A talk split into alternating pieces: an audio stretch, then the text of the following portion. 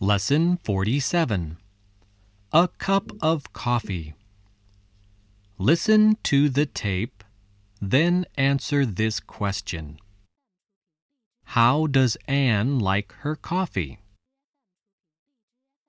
Do you like coffee, Anne? Yes, I do. Do you want a cup? Yes, please, Christine. Do you want any sugar?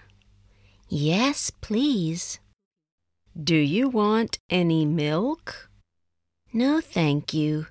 I don't like milk in my coffee. I like black coffee. Do you like biscuits? Yes, I do. Do you want one? Yes, please.